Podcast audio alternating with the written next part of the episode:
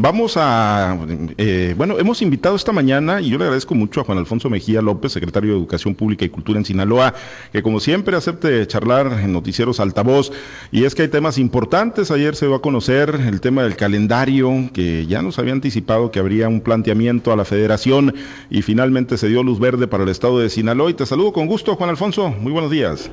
¿Cómo estás, querido Pablo César? Fuerte abrazo para ti, todo tu auditorio y efectivamente, pues salió bien salió bien ese asunto para los maestros y para los alumnos. ¿Salió bien? ¿A partir de qué particularidades, Juan Alfonso, se, se da la modificación y obviamente pues se autoriza por parte de la Secretaría de Educación Federal? Pues creo que la principal en principio es el tema de nuestro contexto. Es medio complicado estar tomando clases aquí en Sinaloa el 25 de julio allá en Choix a 50 grados ¿no? de temperatura o si quieres porque ya nos vamos más templados pues a lo mejor a 42 ahí en este en Mazatlán. Entonces, la verdad es que eso lo hacía muy muy muy difícil. Pero además eh, el tema de que los 10 días pues no necesariamente nos van a permitir hacerle frente al impacto que se esté viviendo eh, con la pandemia. Y bueno, pues en Sinaloa hemos desplegado otro tipo de estrategias que va desde un instrumento de valoración eh, de cómo están los niños y luego una suerte de nivelación que acompañe sobre todo eh, en el próximo ciclo escolar los efectos que se han vivido por la pandemia. Eh, bueno, pues entonces 30 de agosto quedaría la, la fecha de ingreso al ciclo escolar 2021-2022, Juan Alfonso, y pues todavía en un escenario de mucha incertidumbre. Tú lo dijiste desde el año pasado, desde que inició la pandemia. Eh, vamos a ir de la mano con la Secretaría de Salud, todo lo que se vaya determinando ahí se irá aplicando en el ámbito educativo. Pues supongo que en la misma tesitura también ante pues lo que se ve ya cercano, el 30 de agosto, eh, pues todavía con una ola muy fuerte de COVID-19, Juan Alfonso, ¿hay, ¿hay algún lineamiento o pues a jugarla conservador y esperar el comportamiento de la pandemia? No, creo que una de las cosas que no hemos hecho, eh, y esto sobre todo para poner pues en, toda la dimensión el trabajo de los funcionarios de la CETIC, de los profesores, ha sido como quedarnos esperando a ver nada más qué pasa con el semáforo eh, que dicta la Secretaría de Salud. Lo que hemos buscado es, sí, ciertamente coordinados, pero encontrar caminos.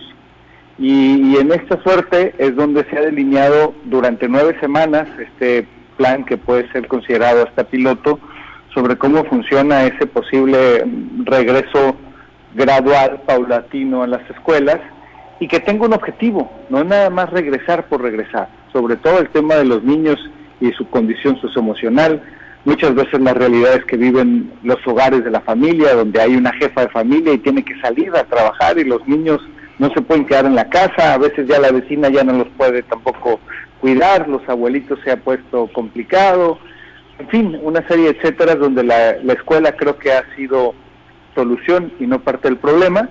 Y creo que los centros comunitarios de aprendizaje seguirán siendo esta opción eh, que nos permita imaginar un regreso híbrido, pero sin duda pues será una decisión del gobernador Kirin Ordaz a medida que nos acerquemos a este inicio del ciclo escolar, como bien comentas, 30 de agosto. Eh, por lo pronto ya, eh, pues bajaron cortina en el ciclo 2020-2021, Juan Alfonso, y pues en qué condiciones de aprovechamiento eh, para los muchachos, para los jóvenes, para los niños, principalmente el nivel básico. Mira, no dejo de pensar en los 88 mil niños que todavía identificamos con riesgo de abandono. Esto desde preescolar a nivel también secundaria, hasta tercero de secundaria. Eh, si bien es cierto la estrategia que echamos a andar nos permitió rescatar 53 mil, pues todavía existen estos más de 80 mil a los cuales necesitas profundizar la estrategia. Segundo, eh, eh, hay un abandono muy claro, muy particular de 5%, 5.7%, donde llegó a ser de 1.6, pues es 5.7% se logra de cierta forma contener, pero hay una tendencia a la alza y no le puedes poner, eh, no puedes voltearte para otro lado. Entonces, con esto lo que trato de decirte es que si bien es cierto, cerramos este ciclo escolar, creo que lo cerramos con grandes aprendizajes que te van a obligar en el futuro inmediato a articular toma de decisiones para que esto en ningún momento se llegue a desbordar, sino sobre todo le puedas dar cauce y sobre todo no te quedes jamás sin opciones. Tú, eres un estudioso, ¿no? Y eh, del tema educativo, Juan Alfonso. ¿Qué decisiones, qué se plantearía, no? Digo, porque pues, vendrá la transición de gobierno finalmente, ¿no? Y vendrá en un escenario muy complicado para nuestra niñez, para nuestros estudiantes. Juan Alfonso, ¿qué eh, pues plantearían o qué se está planteando desde la Secretaría de Educación Pública?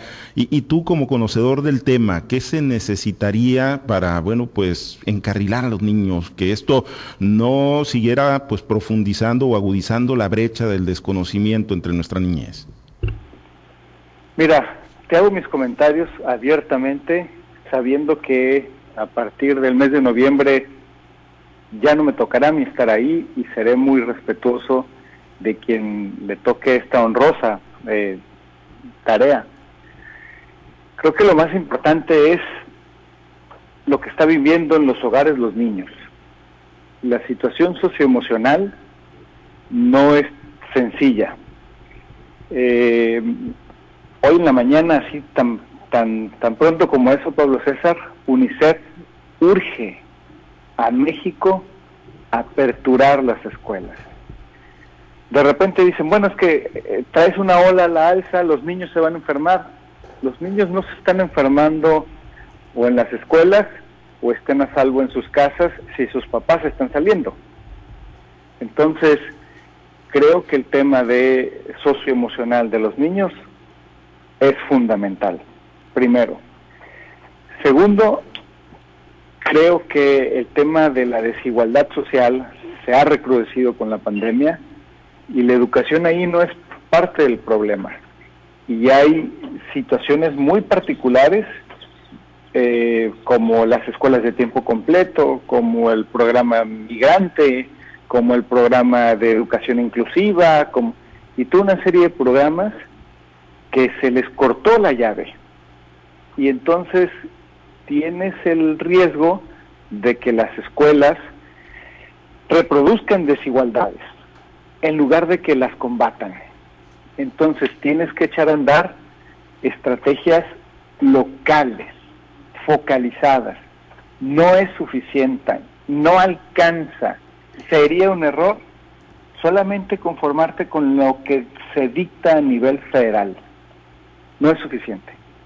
Definitivamente no, no es suficiente.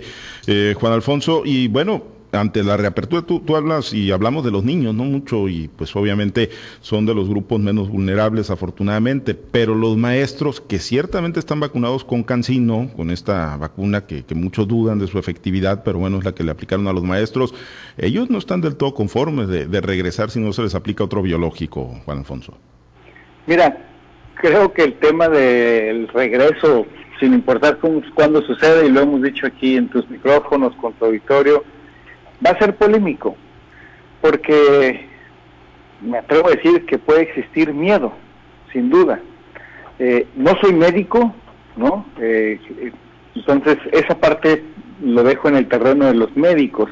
¿Qué tan efectiva es o no la vacuna Cancino?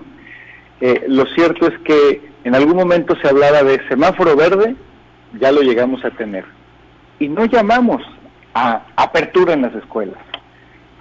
Primero, después se pedía vacunados los docentes, pues también ya los vacunamos.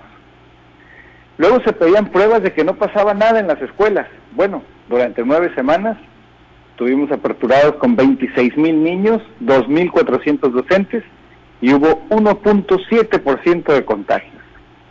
Entonces, se han venido generando las condiciones, de tal forma que me parece importante hacerlo con quien vaya queriendo dar un paso hacia adelante. Luego vendrá una discusión a la cual lo pongo sobre la mesa, eh, ya más allá de si la vacuna es eh, la mejor o no la mejor, lo cual hay un debate entre científicos, eh, donde en qué momento necesitan una segunda dosis y creo que este momento pues se vendrá cumpliendo alrededor del mes de diciembre y entonces pues tendrás que desplegar todo un dispositivo de la misma forma como lo hicimos la vez pasada al vacunar a 76 mil docentes en cuatro días. Muy bien.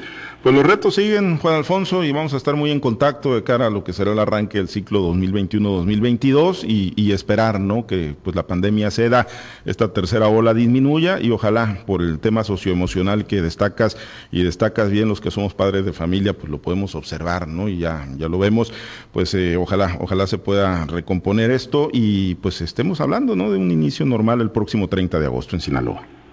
Al contrario, te dejo un abrazo, gracias por por poder poner ese tema a través de tus micrófonos y creo que esa es una de las grandes lecciones.